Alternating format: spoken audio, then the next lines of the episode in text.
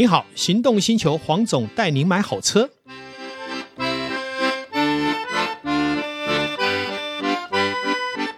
黄总带你买好车，我们再度来到线上，与全国的听众谈幸福事。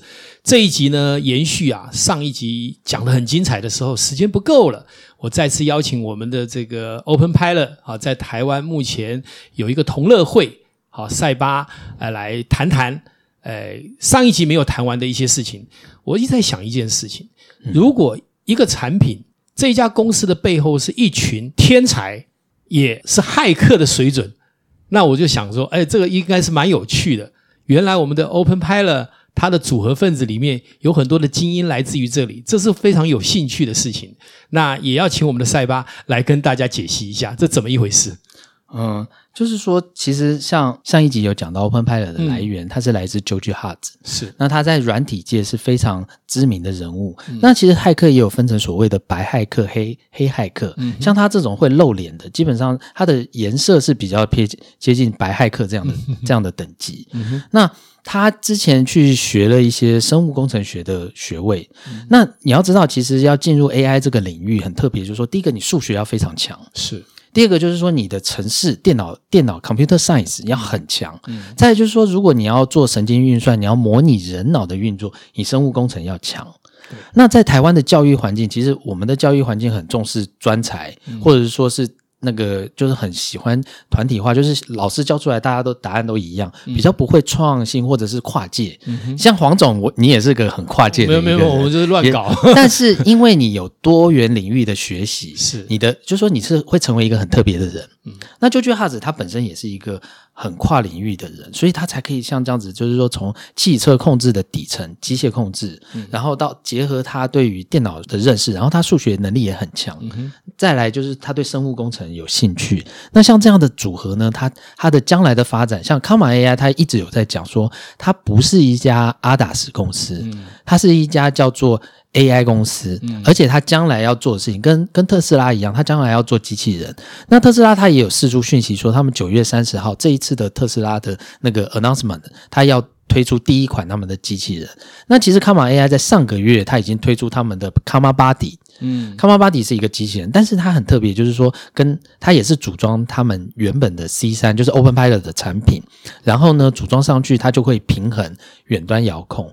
那一开始的阶段，他们要做的叫做呃远端虚拟扩增，就是那个机器人呢，它可以带你上街上走路。那这个东西你会觉得说，哎，听起来好像没什么，但是其实它已经开启了元宇宙的第一关。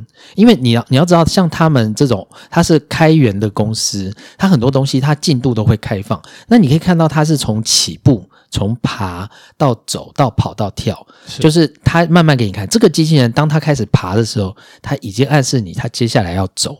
所以其实他们是一步一步的公开给社群，然后那是台湾，因为比较少人会去关注他们那个领域的东西，那所以我们呢，就是因为有有接触，所以才能得到说这个这个美国很先进的 AI 公司，它现在正在做的事情。OK，那我想我也再回顾一下哈，我们这一集真正要谈的内容，是因为来自于上一集我们有谈到哈，塞巴呢在台湾有一个同乐会，好，这个那我们也知道现在已经迈入所谓的这个。智慧驾驶的一个领域，那很多呢消费者，尤其是他现在在做 Open Pilot，是专门对一方比较平价的车种啊，比方福斯的一般的车啊，还有这个包括 Toyota 这些都有。嗯、那但是比较高阶的车，目前像 MBQ 底盘以上的可能就没有办法。对，但是重点来了，因为它可以让我们在最安全跟最实惠的情况下，获得最低的费用，嗯嗯，就可以达到。我们的 Level Two 的水准，对也就是主动驾呃主动转向，嗯，好，然后车道维持。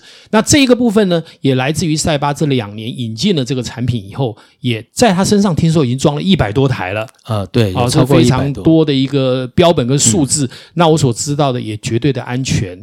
那在这里就是要透过这样的一个频道，让大家知道，原来我们有这么多可以选择的余地，除了原厂。嗯，嗯好，我们再继续请赛巴为我们解析。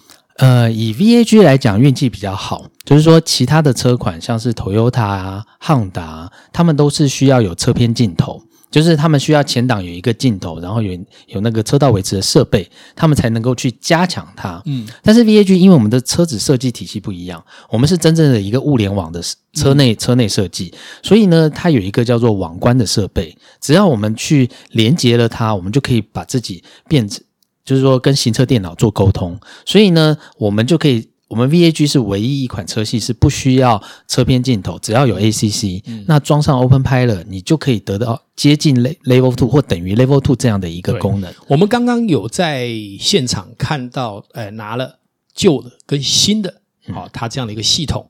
那赛巴是不是也在线上为我们大概说明一下这两代的系统它本身的组合？比方说有一个是手机嘛，对不对？嗯，也大概说明一下。就是说，它早期在四年前刚开发的时候，是以乐视的手机为底，然后套上三 D 列印的外壳。那这个其实等于有点像是一个开发中的产品，但是它可用。所以在当时原厂的产品叫 C two，但因为它是开源的，所以其实在中国那边有有一个叫易先生的。的公司，然后他们就是做了一个叫 O Two 这个产品，嗯、本来是第一代是 O1，那现在也到 O Two、那 O Two 其实你听名字就知道它是跟 C Two 的硬体架构是非常接近的。那它大概就是一万一万五一万六上下这样的范围的价格，嗯、那你就可以装上去，就可以有车道维持。嗯、那它它叫 C Two，其实是因为它有两颗镜头，一颗是一颗是望远的，就是。做车道维持的镜头，另外一个叫驾驶监控。那为什么 Open Pilot 在美国消费者评鉴会超越特斯拉？是因为说它有驾驶监控，而且夜夜间呢，它也会看得到人。嗯、那它的驾驶监控是说，像原厂的方向盘监控，就是你如果可能十二秒或几秒没有握方向盘，原厂就会当就会亮，叫你要握方向盘。那 Open Pilot 的机制是说，它的摄影机看到你在位置上，你头往前。它会去侦测你的脸部的位置，还有眼球的位置。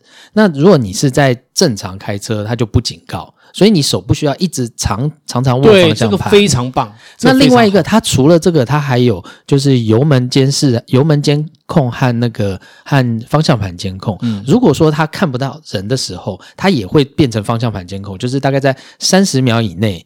你如果没有握方向盘，它也会警告，因为这是符合欧盟现在最新规定哦。欧、盟其实今年推出一个，就是方向所有的方向盘监控都要在三十秒以内。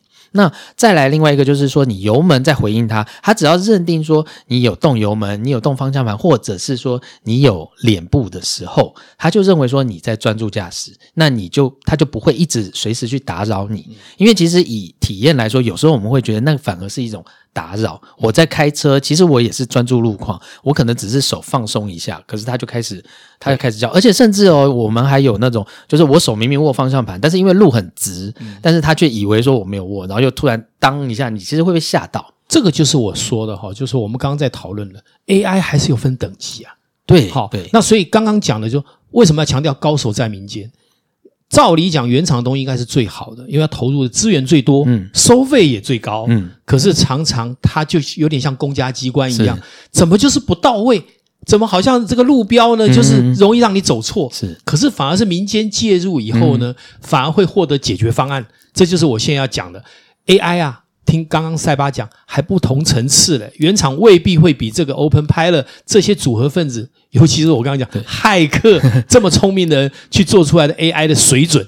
好，那这个部分塞巴也可以跟我们聊一下。是这样，就是说车厂其实它的核心本来就不在 AI。车厂其实他们，我们知道有 first tier、second tier，是就是说它有一一道一道的供应商。嗯、那你的供应商能力强的时候，车厂能力就强。嗯哼。但是车厂他们其实最厉害的是说，它除了品牌通路的掌握，它还可以把整个资源整合起来。嗯。所以他们是很核心的、很核心的去完成车辆安全或者车辆车辆的工业规范这件事情。嗯、但是像 AI 这种软体的东西，其实欧第一个就是说，欧洲人本身对 AI 是相对比较。排斥的，他们可能因为被美国电影吓大，所以他们觉得 AI 将来会统治世界，所以他们其实认为 AI 这东西要有很多的规范。欧洲人的想法是这样，但美国呢比较鼓励创新，所以你可以看到，像现在许多的 AI 公司可可以蓬勃发展，其实都是在美国创新，因为美国的法规相对比较宽松，他们可以包容这样的路上的测试啊。像你看，像特斯拉，它也是在路上可以测试。美国有很多州都申请，都很容对，很容易可以申请。那当然，所以开发就会在像 AI 这种东西的现在的最最热门，就是说生态比较蓬勃的地方，都是在美国。那那个。AI 呢也是有分等级的，那像就是说，像 JoJo Hotz 或者 Comma AI 他们使用的 AI 叫做 End to End。他们的 end to end 的这种 AI 呢，它它比较像是 AlphaGo 或者是说 DeepMind 那种，就是就是说深度学习，就是说机器学习的东西。它有很多的东西不是手工编码，嗯，所以手工编码是说我找一大堆那个程式设计师，我想他有一什么逻辑，遇到什么状况我们就做什么，遇到什么就是。如果怎么样，我们就怎么样。他们会去规划这东西，但 end to end 就不是。嗯、end to end 就是一个黑盒子。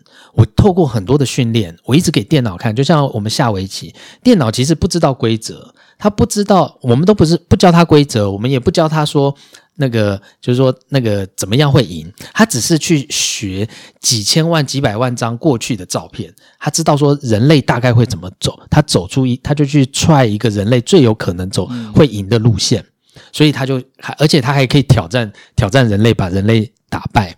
这意思也不是说 AI 会超越人类，只是说它在某方面，它可以表现得比人类精确，或运算能力很强。嗯嗯但是它不见得会有真的创造力。那再来就是说，像车厂的 AI 也是，车厂过去他们为了要确定性，他们做法是他们叫做标记 AI。它的它的 AI 呢，是我一定要有道路线，我一定要认识这个叫车标，然后什么，就是它有一点像教小孩的的那种教学一样，就是我所有都要确定，而且我还要告知道说你会怎么，就是说你的道路在哪里，我才要走。如果任任何一个条件不符合，我就。不做了，但是呢，像 end-to-end 的 AI 不会，它会去寻找一个可能的路径。嗯，这个就是说 AI 的想法会不一样，就是它会有一点类似，它有一个 prediction 的能力，然后还有它会下一个决策。嗯，这个就是 end-to-end 的 AI。我觉得这个部分哦，其实是更符合人性，也是跟我们的生活经验是贴近。应该是这样讲，就是说你想想看，你怎么开车？你难道一定要知道说那个是油桶，我不能撞？我才会，就说我路上我一定要认识每一个东西是什么，我才能开车吗？不是，我们人是在想说路在哪里。嗯，但是呢，车厂的 AI 不是这个概念，它是要认识环境，我才会开车。那 End to End 呢？它是把那些认识的环境的能力放到 AI 里了，就是我们把它，这是一个内涵的概念，它把标记的东西内涵在 AI 里，所以它就变成所谓叫 End to End。End to End 就是说我只有看场景。我就输出我的推测，我中间不管它，剩下都是让电脑就是花几万英里几，就是说几十万小时一直去学，就是上传。因为像它。卡玛 AI 的话是还蛮依赖，就是我们大家一直上传资料，他就要看全世界各各地的路况，就是看过之后让他学学说这个人怎么反应，他去归纳说这这可能一千个一千台车两千台车在类似的场景会做什么决策，所以它是一个黑盒子。欧洲人不喜欢这种东西，了解，车厂也不喜欢这种东西，因为不确定，他可能会犯错，会担心。但是问题他学习能力很强。这个就是其实 AI 慢慢进入我们生活之后的一个很大的优势。优势。那最后哈，我想我们时间的关系，嗯，我还是要回过头来，消费者最大利益。当他找上了赛巴啊，要来去处理这一个所谓的我们这个呃这个车道维持的时候，好，我丢了一台 Polo 给你，请你大概把那个程序大概要做哪些事情，然后消费者。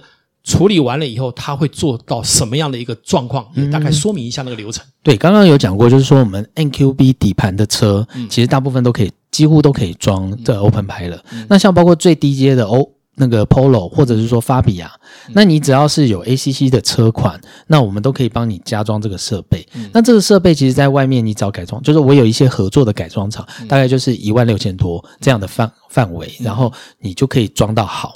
我必须说，如果是原厂，这个费用要多了快十倍。要十几万，那个是高阶车啦，Polo 高阶，Polo 大概是三万六到四万五之间。目前原厂的部分，对，但是就是两倍两倍多这样子，但是所以没有差那么多。但因为其实你找改装厂，改装厂他们其实会有他们的工资费用，对，所以其实加加起来大概就是一万一万五上下，就是一万六一万五上下这样的价格，那你就可以为你的爱车加装车道升级车道为止。那实际使用的情况能不能说明一下？以目前你自己有在使用 Polo 在开长期的时使用经验。嗯嗯，其实就是说它的车道维持，因为是 AI，所以它在很多特别的状况，它还是定得到位。例如说，像我们早期的原厂车道维持，在雪隧，雪隧因为其实不同隧道间切换标线可能黄白交界，嗯、那原厂发现的时候，原厂会先消失，就不不维持，那是以前的。嗯、那所以呢，像像 Open Pilot，它在标线不清楚的时候，它会去推测一个路径，嗯、而且因为它现在的 AI 有所谓的无限道模式，嗯、它在国外的展示就是在那种乡间的，就是说都是沙地山路，你没有标线，它也照样开，嗯、而且它自己也知道说它要稍微偏右，嗯，然后呢，在雪地。没有标线也可以开哦，但是当然这是这只是要测试它的极限。他的意思是说，他会去推测那个场景哪里有路，他看到那个轮胎痕迹的时候，他会推定这条可能是路，他开始开。嗯、了解。他不会这么聪明，因为其实还一直在训练。嗯、只是说，当你用很更高难度的场景去挑战它的时候，对你发现说它还可能有百分之六十七十的能力，嗯、那就很不得了，因为原厂早就根本不可能用。在我们的使用经验里面，其实我一直想一件事情，就是说有人在挑战说 ADAS 啊，不管我们是这个原厂的或是这个 Open Pilot，哎，可能有很多的风险。其实啊，我们人类啊自己本身造成的疏忽跟意外啊，还有不小心哈，绝对胜过机器。对。一方面就是说，其实现在的规范就是，不管是特斯拉或者是或者是什么车，现在大部分都是 Level Two。对，那 Level Two 的等级意思就是说，我们包容设备会犯错。是，其实很简单，就像很早期的时候，刚开始我们有所谓的定速巡航。嗯，定速巡航来的时候，你会觉得它很危险吗？其实你大很大家用的时候就发现，哎，我其实开到一个速度，如果车况很空的时候，我就维持这个速度，它就取代了我的负担。那它是一个协助的工作。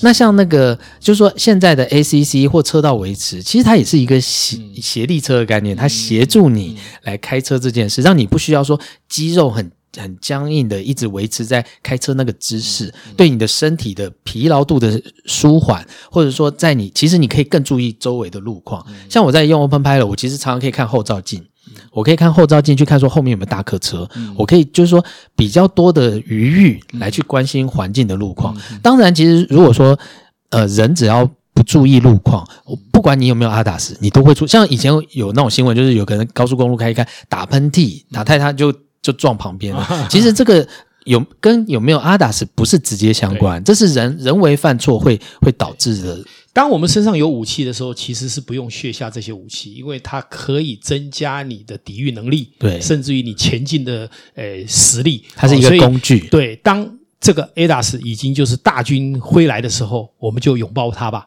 好，不管是用原厂的还是我们这个外装的，其实都是一个我们必须要在享受汽车幸福科技的时候啊必备的一个条件。今天也感谢我们的赛巴再次来到线上，为大家解析外装哦 Open Pilot 的一个前世今生以及它的实际的体验。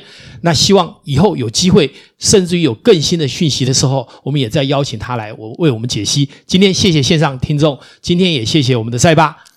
谢谢大家，谢谢黄总，拜拜，拜拜。